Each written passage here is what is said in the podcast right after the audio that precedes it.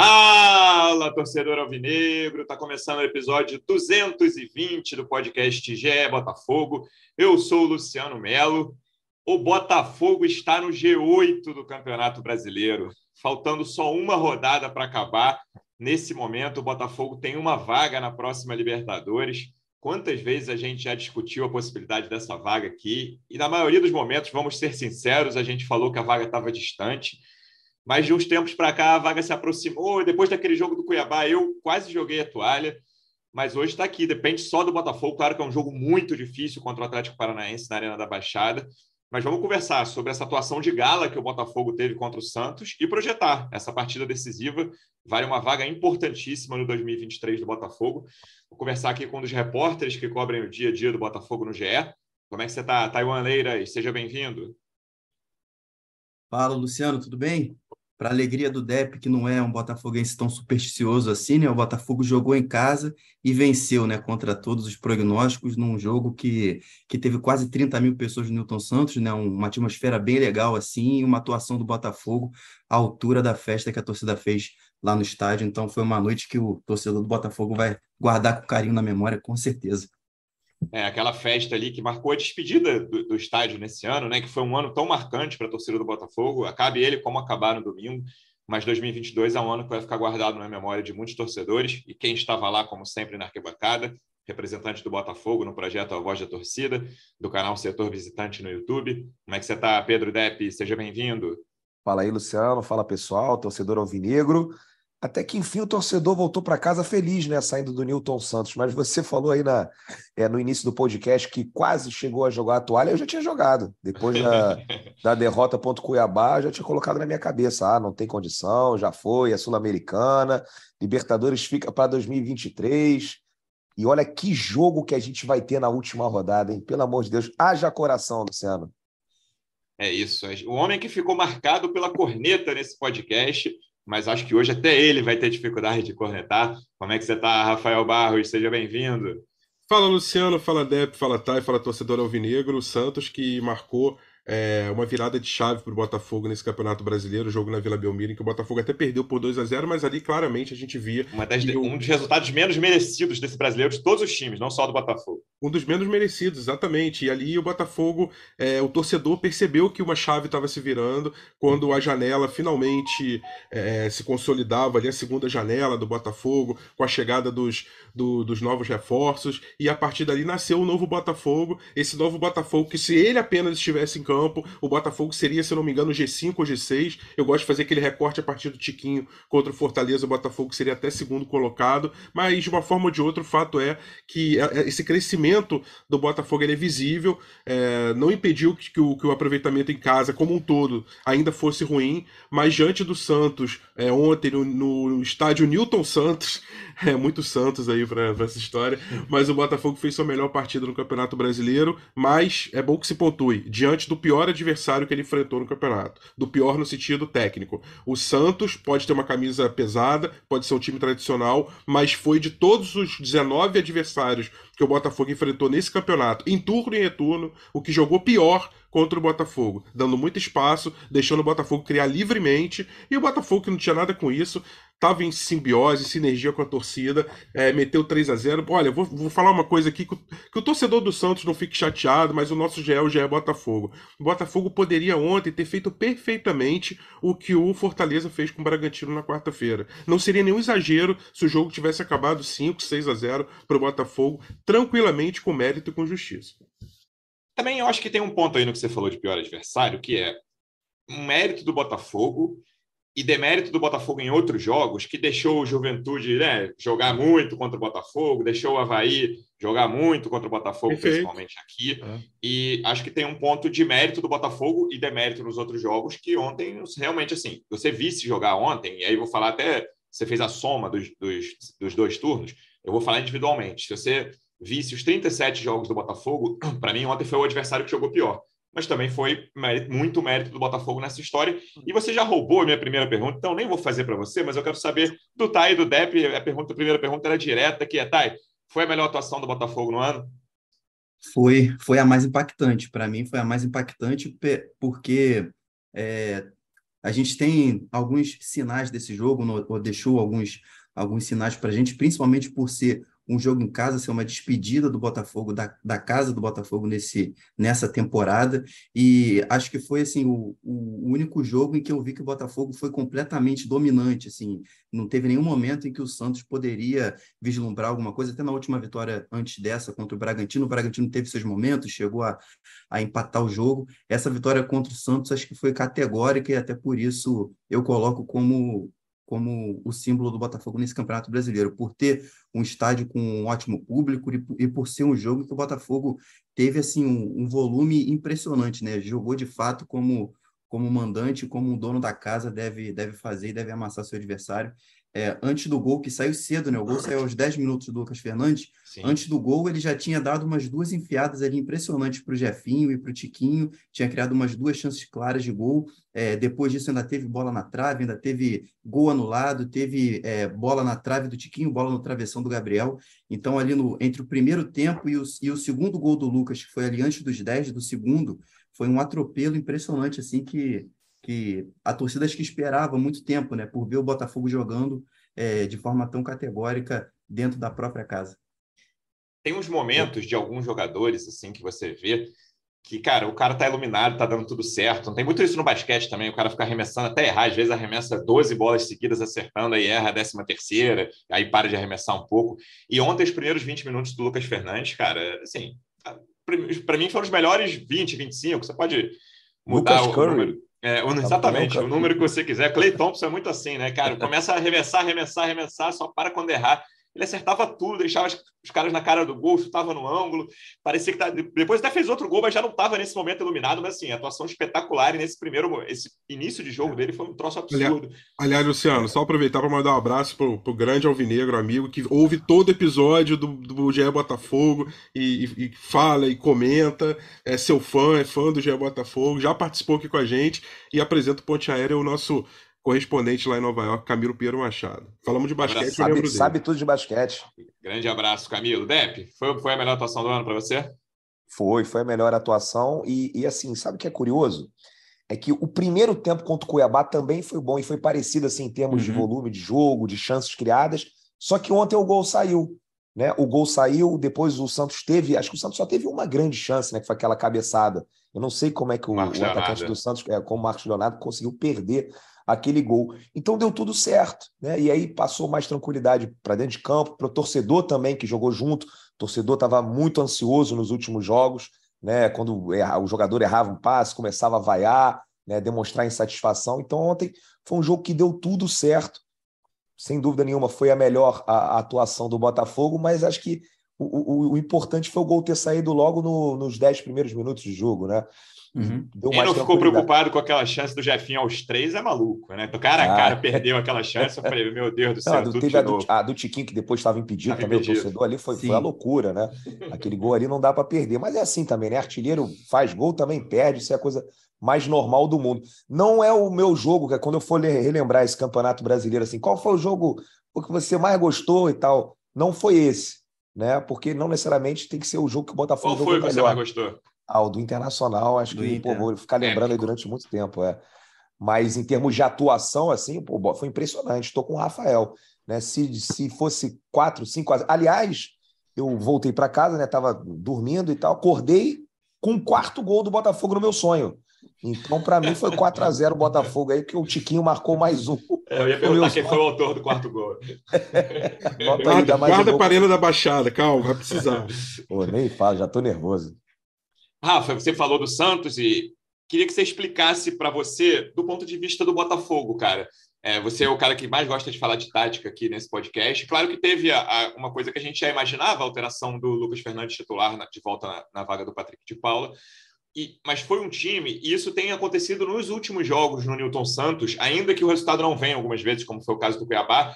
E é assim, todo torcedor de qualquer time gosta muito de ver que é, cara, você está jogando em casa, começa sufocando e começa criando chances. O Botafogo levou muito tempo para fazer isso nessa temporada, mesmo quando o time já tinha subido de degrau, teve alguns inícios de jogos complicados no Newton Santos, alguns jogos em geral complicados, até o jogo do Curitiba, que eu lembro que foi uma vitória, o primeiro tempo foi complicado, a gente falou, eu falei aqui que o jogo foi mais ou menos como o Guto Ferreira se imaginava no primeiro tempo, mas é um time que, com essa alteração, e também pelo mérito, o Júnior Santos e o Jefinho fizeram bons jogos. Lucas Fernandes já comentei aqui. Gabriel Pires, até queria depois falar com mais calma do Gabriel Pires, que é um jogador polêmico na torcida, mas é um time sufocando desde o início, que, como o Depp falou, faz o gol cedo, o que obviamente tranquiliza. Tem até uma queda, uma queda de produção no meio do, segundo, do primeiro tempo ali, mas depois do início do, do segundo tempo faz o segundo gol e mata o Santos, controla completamente o segundo tempo.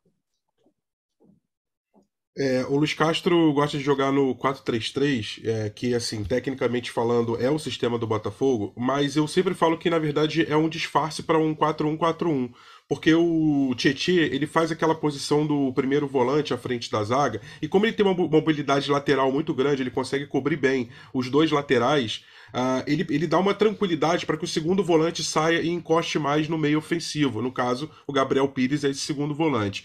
E como você tem um meia criativo, armador de ofício, que é o Lucas Fernandes, um jogador que o Botafogo não tem um assim exatamente igual a ele, o Carlos Eduardo é parecido, mas não é exatamente igual. É, é, o, é o que a gente chama, né, os ingleses chamam de playmaker, né? É o italiano de trequartista, é o jogador que faz o jogo acontecer a partir do meio para frente. Então ele potencializa o, o, a ofensividade do Botafogo. E aí, falando desse 4-1-4-1, o que acontece? O Botafogo joga com dois por dentro, o Lucas Fernandes e o próprio Gabriel Pires chegando um pouco mais de trás, e ele consegue abrir bem o Jefinho pela esquerda e abrir bem é, o, o o hoje Júnior Santos, Júnior Santos pela direita, que aliás, é, acho que vale muito registro, que jogador incansável, que jogador que se doa, e é um cara que assim, pô, eu, eu tô cada vez mais pegando assim gosto, é, eu sei que ele erra até as maluquices dele, mas o jogador também muito importante. Só que nesse esquema, o Lucas Fernandes com liberdade para jogar, e parte dessa liberdade dada pela marcação frouxa do Santos também, mas um sistema do Botafogo sufocante, propositivo, 15 minutos assim de blitz completa, que deram certo, deram resultado dessa vez, vez. Então, esse sistema 4-1-4-1 e com o Tiquinho saindo, né? O Tiquinho não é aquele centroavante fixo, é, ele sai muitas vezes e deixa o espaço livre para que o meio, para que essa, esse meia que vem por dentro ataque esse espaço e para que também os pontas ataquem esse espaço. Então o que, que você vê o tempo inteiro? Você vê o tempo inteiro o jogador, o Lucas Fernandes chegando para chutar, uh, quando é o Eduardo jogando também entrando para chutar, uh, o próprio Gabriel Pires tem essa oportunidade, o Jefinho entrando, você falou da primeira chance do jogo contra o Cuiabá também o Jefinho tinha tido oportunidade. Então a saída do Tiquinho como esse, eu brinco que ele é o verdadeiro e o falso 9, né? Porque ele, ele muitas vezes é o pivô de referência, mas mas muitas vezes ele sai e dá essa oportunidade. E como a mecânica do jogo do Botafogo a essa altura, na 37 rodada, ela já é uma mecânica de jogo mais consolidada, os jogadores já estão entendendo mais o que, que o Luiz Castro quer, já, já sabem, já se conhecem, já se procuram. O Botafogo, ele cada vez mais consegue repetir é, os mesmos jogadores ali nas escalações, tirando o Marçal suspenso, ou, ou um jogador lesionado, mas enfim. É, e isso favorece o que o Botafogo tenha um jogo muito sólido, muito consistente e que produza e que reflita essas chances em gol. Era o que estava faltando, que faltou contra o Cuiabá, mas contra o Santos não. Contra o Santos o gol cedo tranquilizou, é, o Santos não se achou e o Botafogo conseguiu é, esconder a principal deficiência, que todo, todos nós sabemos qual era, que era a parte esquerda defensiva, com o Jefinho, com, obviamente não é o marcador nato. Uh, o Hugo tem dificuldade na marcação, tanto que o Ângelo caía muito por ali, era um ponto vulnerável sim do Botafogo. Essa jogada do, do Marcos Leonardo, é, a cabeçada, ela surge de um cruzamento ali pela direita também. Uh, mas o Botafogo conseguiu disfarçar, entre aspas, essa dificuldade e com isso foi deslanchando ofensivamente. Então, assim, taticamente falando, acho que o desenho é isso. É um 4-1-4-1 muito bem desenhado, é, é muito bem bem é, jogado, muito bem executado, né? Na verdade, você fala que é um 4-3-3, mas eu enxergo muito mais como um 4-1-4-1 e que chega com muita potência, com muita força, com compactação uh, e, com, e com dois zagueiros também que protegem muito e, e, o goleiro praticamente, o Lucas Perry, não teve trabalho na partida. Falando, continuando falando do destaque do jogo, Thay, Ontem o Luiz Castro já foi perguntado sobre possível opção de compra do Lucas Fernandes. Lucas Fernandes está emprestado até o fim de 23, não é isso? Isso, isso, perfeito. E, e aí, 4 milhões de euros, e já teve pergunta, ele, aí ele, ele brincou com o Mazuco na hora da coletiva, né? É, é opção, é obrigatória e tal? Mazuco, não, ah, então vamos pensar no assunto. É um jogador que, assim, a gente já falou várias vezes, até no último episódio aqui, a gente tentou projetar um pouco qual vai ser o espaço dele, o tamanho dele no elenco de 2023, já que no ano que vem ele está garantido. E ele simboliza um pouco, tem alguns casos assim, Tietchan é outro, né? Jogadores que, que foram contratados já com a SAF, começaram mal, né? Tanto o Tietchan quanto o Lucas Fernandes, a torcida não curtiu no início, foram, chegaram a ser contestados. E hoje, cara, são dois jogadores importantíssimos. O Lucas Fernandes, a gente, o, a gente acabou de citar o Eduardo aqui. Eu imaginei que o, Botafogo fosse ter muito problema no meio, meio de campo nesses últimos jogos sem o Eduardo. No primeiro tempo contra o Galo, por exemplo, até teve. Mas no segundo tempo, nem tanto. E ontem não teve praticamente nenhum, né? E aí, muito mérito do Lucas Fernandes que tomou essa posição. Claro que ele já jogava ao lado do Eduardo, eles tinham essa coisa de se revezar né, entre segundo e terceiro homens ali de meio de campo, mas é um jogador que chegou com, com alguma desconfiança, muito pouco conhecido no Brasil, base do São Paulo, depois veio do Portimonense, longe de ser uma potência do futebol português, e termina o ano como. Nah, tá, beleza, não está no, no degrau Tiquinho Marçal, mas está logo ali como um dos principais jogadores do Botafogo na temporada.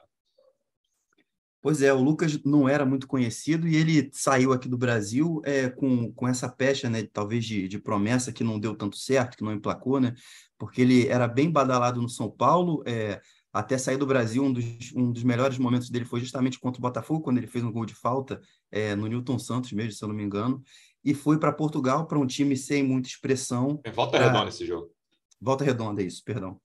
E, e ele foi para Portugal, para um clube de pouca expressão, né, o Portimonense, para tentar esse, esse recomeço na carreira, e lá ele começou a, a, se desenvolver. Né? Então, de fato, ele é, ele é um dos caras que chega, que chega no Brasil com, com o trabalho que foi do scout e, e com a desconfiança da torcida, porque era um nome desconhecido. Né? E o Botafogo fez algumas contratações assim que deram certo. O Lucas, no início, ele teve é, um problema principalmente é, físico, né, que outros jogadores também tiveram, porque o Botafogo chegou, é, montou esse elenco com jogadores que vieram de partes diferentes do mundo, alguns vieram daqui do mercado brasileiro, outros da Europa, outros do, do Oriente Médio, é, também da Ásia, então cada um chegou num nível físico diferente, né? A gente já falou sobre isso aqui no podcast. Até colocar todo mundo mais ou menos numa mesma, é, mesmo, numa mesma rotação demorou um tempo, né? Alguns caras conseguiram superar isso é, com, com mais facilidade, como foi o caso do, do Adrielson, que já chegou jogando, o Marçal já chegou jogando, o Eduardo também, outros jogadores precisaram de um tempinho mais para se adaptar, e foi o caso do Lucas. Mas que é, sempre foi um atleta que o, o Luiz Castro apostou muito nos bastidores, ele falava que era um dos jogadores que, que chegariam para resolver esse meio de campo. Teve algumas lesões no, no meio do caminho, não conseguiu, né?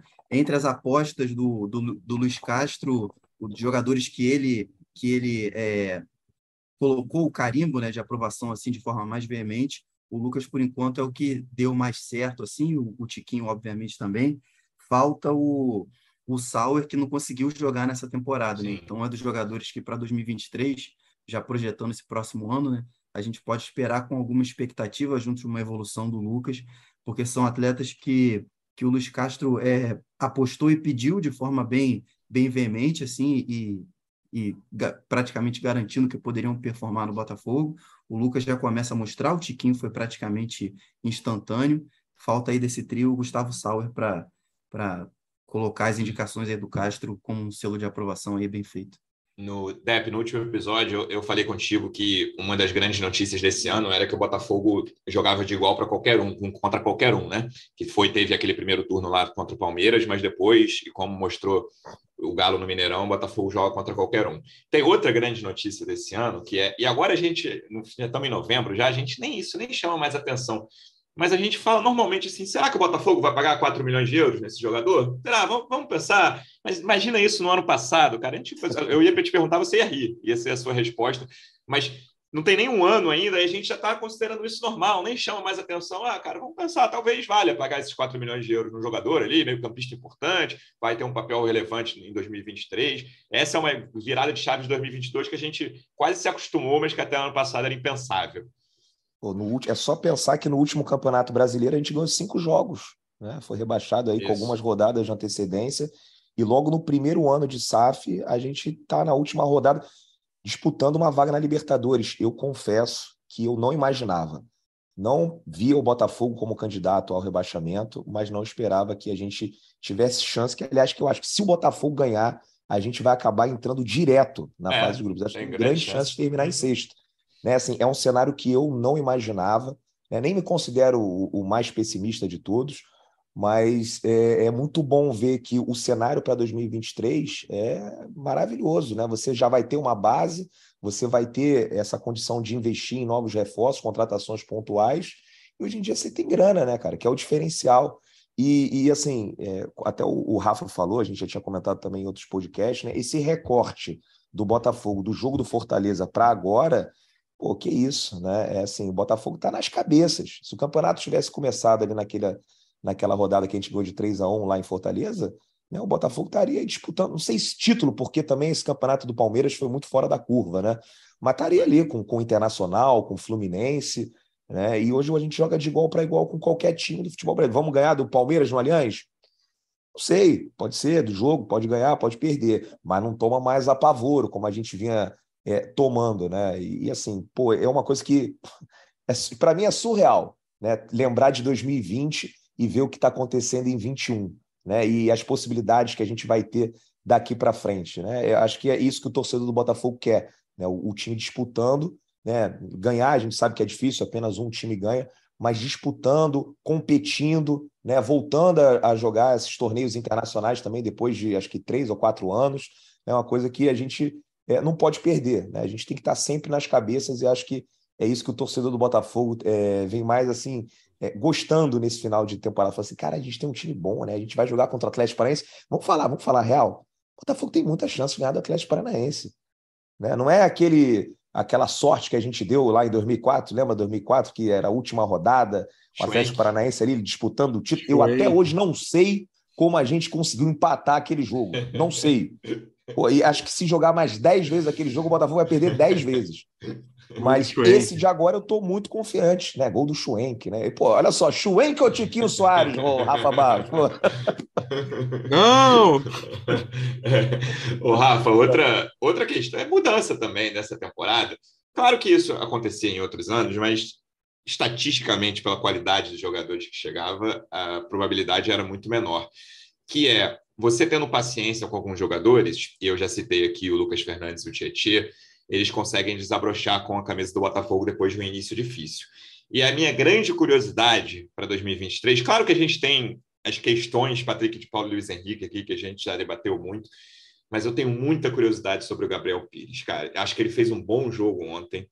Já vi depois gente dizer, não, vai ser titular em 23. Ele é, como, como dizem os mais antigos, ele não me pega muito a esse ponto de já, eu já dizer aqui, dia 11 de novembro, que ele vai ser titular em 23 mas é, é um jogador que eu acho que tem uma amplitude grande assim, de atuações. Ele pode ter uma atuação nota 9 e uma atuação nota 2 com, com muita tranquilidade, assim, sabe?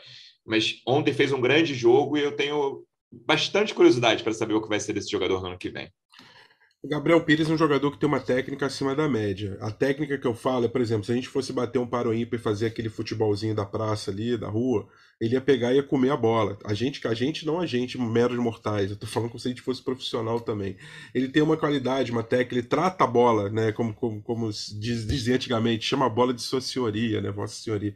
Só que aí o problema de jogador assim é que no futebol, no dia a dia de um jogo normal, profissional, rápido, que exige tomada de decisão é, é, veloz, é, agilidade, muitas vezes o jogador que tem esse excesso de confiança, que sabe que, que ele penteia bem a bola, que sabe que ele vai dar o tapa certo, muitas vezes ele se complica nisso. E ele fez uma jogada ontem que, se fosse numa outra partida, poderia ter complicado o Botafogo. Um lance que até depois a bola acaba batendo sem querer no braço do Cuesta, não é pênalti, está colado no corpo, mas uma jogada que o Santos acabou desperdiçando. E é exatamente o que ele fez nesse lance, foi exatamente o que ele já fez em outros lances para trás. E o que me preocupa é chegar ao final do campeonato e ele continuar fazendo esse tipo de lance, porque mostra que, é, que assim, nesse tipo de aspecto, nesse aspecto ele não aprendeu. O que, que o Gabriel Pires melhorou? Ele está mais leve, está mais ágil, está com mais ritmo de jogo, então ele se apresenta melhor, ele consegue dar fluência, cadência para o time, é o que se espera dele. Ele é o jogador que é o termômetro, ele é o jogador que acelera, desacelera ritmo, é o cara que, que determina é, a temperatura do, do meio de campo da equipe. Por isso ele é um jogador taticamente tão importante e tão usado pelo, pelo é, Luiz Castro. Só que tem um problema, ele precisa, assim, um jogador desse que erra um lance como ele errou ontem é, numa partida decisiva, ele pode, com um lance errado, arruinar uma partida. Então ainda tenho essa restrição ao Gabriel Pires. O Gabriel precisa, é, é, uma coisa assim, alguém tem que conversar com ele, ele é um jogador que não é garoto, não é, não tem 20 e poucos anos. Gabriel, olha só, você tem muita qualidade, tem muita técnica, mas o futebol hoje, quando você recebe a bola, já tem dois aqui nas tuas costas, cara. Se você for parar, olhar, pentear, tentar dar aquela caneta, ou tentar dar o drible mais bonito, mais elegante, você vai perder essa bola, cara. Então, assim, isso é que me preocupa. Às vezes falta aquele toque mais objetivo do Tietê, por exemplo. De pegar e, e dar um tapa simples, entendeu? Eu acho que o simples também é bonito muitas vezes. E o Gabriel, por ter essa qualidade, não sei se vocês viram, o Botafogo TV outro dia mostrou uma, uma troca de passe dele com o Tiquinho, né, lá no Lonier. Aí, porra, ele pega, dá uma matada, parece que a bola tá, tem um imã assim no peito dele. Fala, pô, esse cara, ele realmente é. Ele, ele joga o fino, ele joga muito, cara. O Gabriel Pires é muito bom jogador. Só que ele precisa ter essa consciência, essa noção, entendeu, Luciano? E força não falta, né? O Gabriel é forte pra caramba. Muito assim, forte. É um jogador de, que tem qualidades muito importante no futebol de hoje, assim, mas também é, essa questão da intensidade é decisiva. Falando já de ano que vem, tá? Eu vou, eu vou terminar falando do jogo do Atlético Paranaense, a gente vai tentar projetar o que vai acontecer, mas antes disso, a gente publicou ontem o Gatito vai precisar ser operado, mas está com a renovação bem encaminhada, tudo indica que o Gatito em 2023 fica no Botafogo. É, essa, essa negociação deu uma travada aí por algumas semanas, mas desde o início, desde até do início do ano, quando, quando já começaram a, a falar sobre isso, né? Porque o Gatito só renovou por um ano depois que ele teve a lesão, né? De 2020 para 2021. É, as duas partes sempre trataram assim com muita tranquilidade, porque a relação era muito boa. O Gatito em nenhum momento é, expressou, expressou nenhum desejo de, de sair do Botafogo, nenhuma insatisfação, e o clube também em nenhum momento é, fez movimentos para para substituí-lo ou para é, achar alternativas caso não, não ficasse com ele. Então, as duas partes, sempre que a gente perguntava, tratavam com tranquilidade, apesar de, de os valores não, não estarem chegando ainda. Né? Nas últimas semanas a gente publicou sobre isso. É, o Gatito queria um vínculo é, um pouco mais longo, o Botafogo ainda estava estudando essa situação e também os valores de salário estavam um pouco distantes nessas últimas semanas, de lá para cá, desde a última publicação que a gente fez até ontem, até ontem, quinta-feira, esse cenário se aproximou um pouco. O Botafogo chegou bem próximo dos valores que o Gatito acha que, que são. É, que são merecidos né, para ele, para o momento que ele está vivendo na carreira e para a situação nova financeira que o clube está passando. O Gatito ficou no Botafogo, está no Botafogo desde 2017 e, e, e, ele mesmo fala sobre isso. Poderia ter saído do clube, talvez, para para ganhar um pouco mais em outros lugares, mas se adaptou bem ao Botafogo, gostou do clube, gostou da cidade, é, começou a fazer uma história aqui no Rio de Janeiro e ele quis ficar. E agora ele acha que com o Botafogo numa nova situação financeira junto à SAF, ele tem é, é, condições de pleitear um salário que seja é, é, num nível maior do que ele tem hoje para se aproximar dos maiores salários do elenco, por ele ser uma das referências do elenco, né? E pessoalmente eu acho isso justo também. É, então, já ficou definido dois anos de contrato e agora eles estão finalizando essa parte financeira, mas já aproximada para assinar esse vínculo aí em breve. É, o, o, o, Botafogo não acha que vai renovar é, obrigatoriamente com o Gatito por conta da lesão, normalmente isso é feito pela legislação, né? O Gatito tem contrato só até dezembro e a recuperação dele vai passar para fevereiro, março, por aí porque eles têm certeza de que a, a renovação oficial né, dos próximos dois anos vai sair antes disso.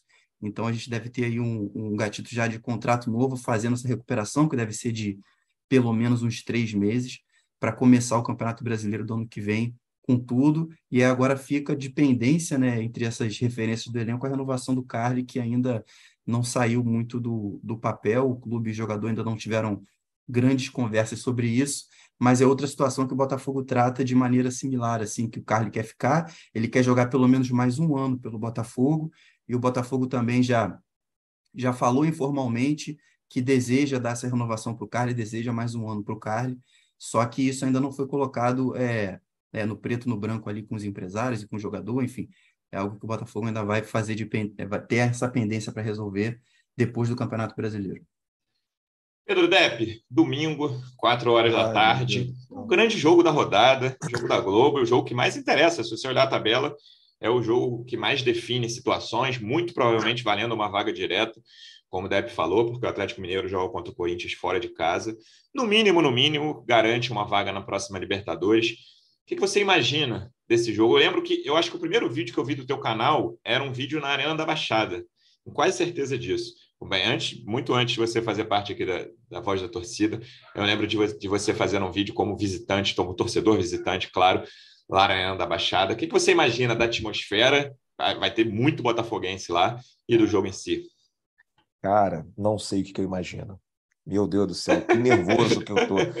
É, a Arena da Baixada é um dos piores é, para visitante. Não assim por conta do, da estrutura e tal. O estádio do Atlético é super bonitinho, tem uma, tem os bares, os banheiros, né? Tudo muito moderno e tal. Mas é, em termos de pressão, né? Eu, eu já fui em jogos lá em que pô, parecia que o torcedor Atlético Paranaense estava aqui do lado é, do, do, meu ouvido gritando, né? E, é um ambiente um hostil, né, Depp? Eu acho é, que essa é a palavra hostil, hostilidade, é, né? É, é. Hostil é, não é aquele hostil de vamos bater nos caras, mas o hostil dentro de campo, né? O time do Botafogo vai acabar sentindo muito. Inclusive, tu já foi num jogo lá com o teto fechado. Aí, com o teto fechado, meu amigo, aí é, é brincadeira mesmo. Mas, sinceramente, não sei. Acho que vai ser um jogo muito difícil. É, não consigo cravar absolutamente nada. Eu só acho que está aberto. Né? Uma vitória do Atlético Paranaense seria normal, uma vitória do Botafogo também acho que, que seria normal. Né? O Botafogo com esse retrospecto muito bom fora de casa, acho que isso também vai passar um pouco de confiança para pro, os jogadores. Né? Tipo assim, não, a gente veio aqui, a gente tem total condição de ganhar. A gente ganhou do São Paulo, a gente ganhou do Inter, a gente ganhou do Flamengo, a gente ganhou do, do Atlético Mineiro fora vamos pegar um time muito difícil e, e, temos totais condições de vencer. Que bom que o Marçal volta, né? É muito importante, apesar do Hugo ter feito uma partida honesta ali, pelo menos na minha opinião, né, no jogo de ontem. Mas é, é, é, bom a gente contar com todos os jogadores com a força máxima. Infelizmente não tem o Eduardo, né? Aliás, quando o Eduardo se machucou, já, já, já tinha perdido totalmente a esperança né, de, de classificação e tal. Pelo menos voltou o Lucas a tempo. Né, né, de pegar esses últimos jogos. Né? Ontem fez uma partida sensacional. Mas eu, eu, eu, eu vou para o estádio, né? A nossa defesa eu acho muito boa, cara. Cara, eu gosto muito do Cuesta, gosto muito do Adrielso, gosto muito do Marçal, né? É, vai ter o Lucas Perry, que acho que ainda não, ainda não, não teve é, situações ali para provar. Não dá para avaliar, né? Não é, dá para avaliar. Nem para o bem nem para o mal. Né? Nem para o bem nem para o mal. Né? Mas eu, eu, eu, eu vou para o estádio muito confiante com a defesa que a gente tem. Né? O meio-campo do Botafogo aí encaixou agora com, com o Lucas Fernandes voltando, Gabriel, Tietê. E, e, no ataque, cara, a gente tem o Tiquinho Soares e tem o Jefinho ali, que, cara, é muito ensaboado. Então, é lógico que o Atlético Paranaense tem também é, é, jogadores importantes, jogadores que podem criar chances contra o Botafogo, mas eu tô confiante que é possível sair de lá com, com um resultado positivo e uma vaga na Libertadores, o que seria maravilhoso. Sem, sem querer, mas infelizmente já botando um pouquinho de, água no, no chope aí do Dep sobre os elogios. Ah, o Gabriel já é desfalque para o próximo jogo porque estava pendurado, né? Tomou cartão. Ah. Então, ele é desfalque já certo para o jogo contra o Atlético Paranaense. Mas teremos a volta do Marçal, pelo menos na defesa, que Sim. é uma ótima notícia, né? Então. Vitor Sá, que não deve ser titular, né? Mas também volta. É, Vitor Sá. Vamos então com o Patrick de Paula e vamos ganhar com o Patrick. Pronto. Agora que o Patrick de Paula é titular, já vou cravar aqui. Botafogo vai ganhar da frente para o Rafa, a gente estava conversando um pouquinho antes da gravação aqui eu não imagino o Atlético Paranaense sufocando o Botafogo, cara, no início do jogo como mandante, como o Botafogo fez com o Santos ontem, até porque o empate serve ao Atlético tranquilamente, fica ali, claro que não é a vaga direta, né? Eles precisam da vitória para garantir a vaga direta, mas garante vaga na Libertadores se empatar o jogo. E eu imagino um, sim, estudos, times, o Atlético fechado ali. Não vou dizer que o Atlético vai jogar na retranca, não, acho que nem é o caso eu acho Mas... que eles vêm, esses, esses, primeiros 15, 20 minutos, acho que eles vão tentar socar o Botafogo. Para tentar amassar.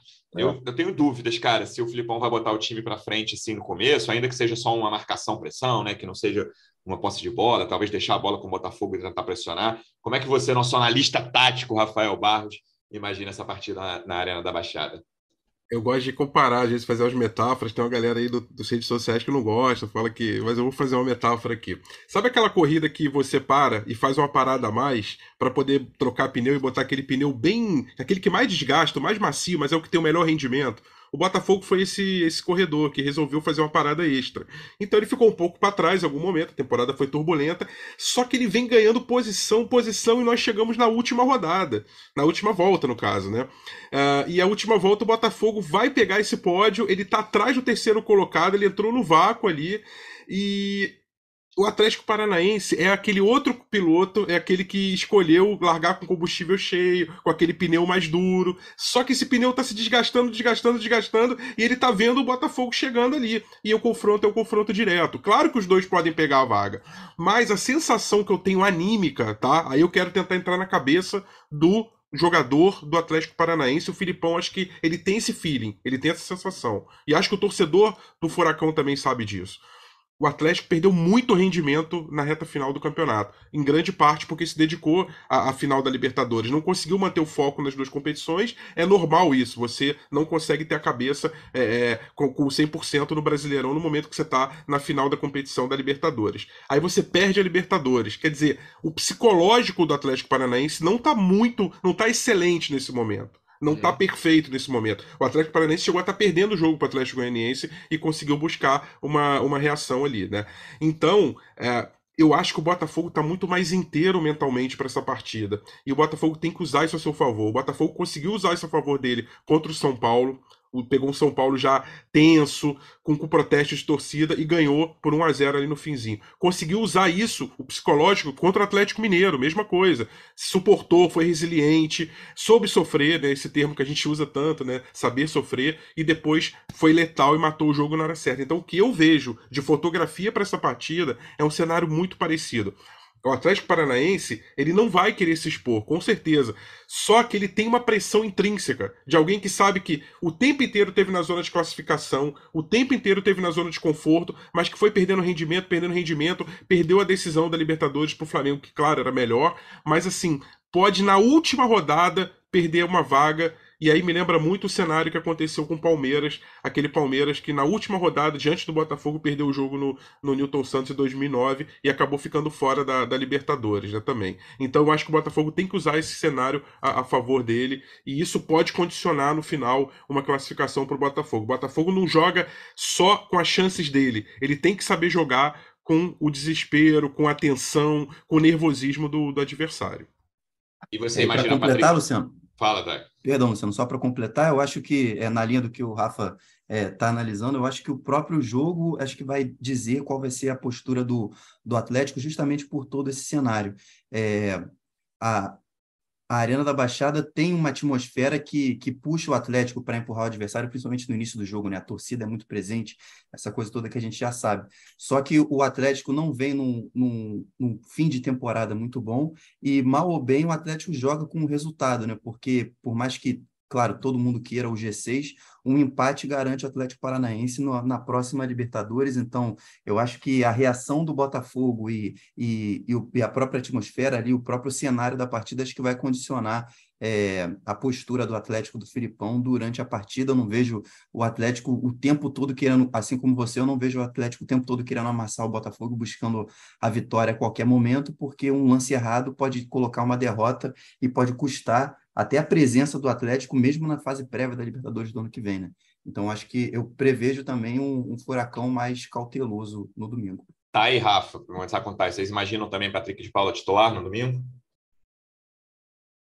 Acredito que sim. Acredito que sim, porque o Patrick é, ele pode fazer é, de forma mais confortável a função que o Gabriel faz do que o meio de campo antes que jogou contra o Galo, por exemplo, que não foi o meio de campo que funcionou, um meio de campo sem o Lucas Fernandes, que já não tinha o Eduardo. Então, Tietê, é, Patrick e Lucas Fernandes, eu acho que é um meio que encaixa muito mais, é, porque o Patrick consegue fazer com mais é, conforto essa função do Gabriel.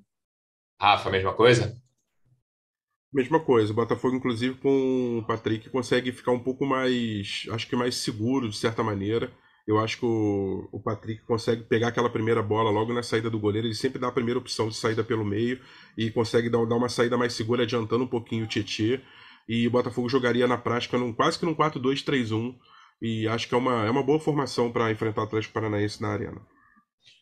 É isso, amigos. Veremos o que vai acontecer no domingo. A gente vai voltar na segunda. Eu não estarei aqui. Rafael Barros vai apresentar esse podcast decisivo, Opa. que eu irei ao Catar, mas inclusive o podcast continua durante a Copa. Eu volto depois da Copa, mas Rafa apresenta segunda-feira esse podcast decisivo para falar sobre a vaga ou não do Botafogo na Libertadores, sobre a última rodada, fazer um balanço do brasileiro. Assunto não vai faltar. Thay, obrigado mais uma vez pela presença e até a próxima. Valeu, gente. Até segunda.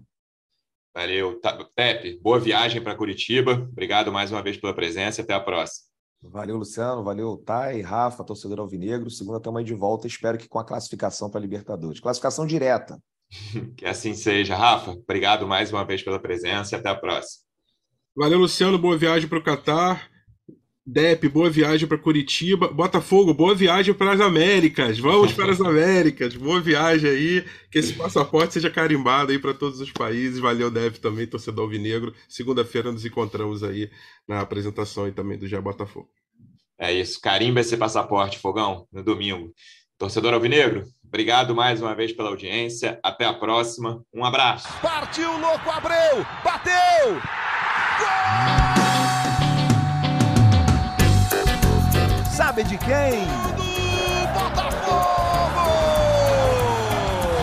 Do Alvinegro, do Glorioso, é o GE Botafogo.